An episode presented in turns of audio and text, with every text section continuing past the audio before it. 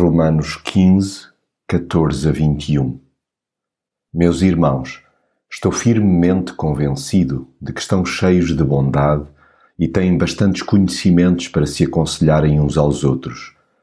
Apesar disso, atrevi-me a escrever-vos sobre estes assuntos para os terem bem presentes. Faço isto por causa da missão que Deus me confiou, que é servir Jesus Cristo no meio dos não-judeus tenho a missão sacerdotal de anunciar a boa nova de Deus para que os não-judeus sejam apresentados ao Senhor como oferta agradável e santificada pelo Espírito Santo. Como crente em Jesus Cristo, tenho, pois, muita honra neste serviço a Deus. Se há algo que preciso de interiorizar, é que devo esperar o melhor do próximo.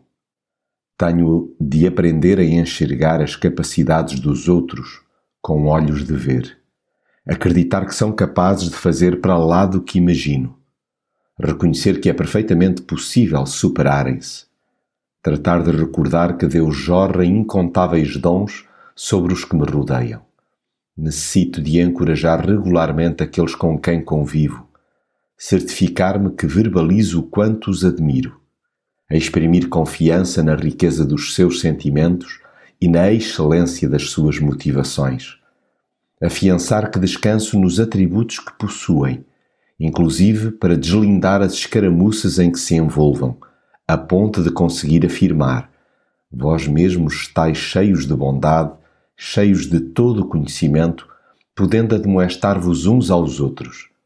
Desejo igualmente manter-me focado em servir a Jesus, deixando que Ele me use como entenda.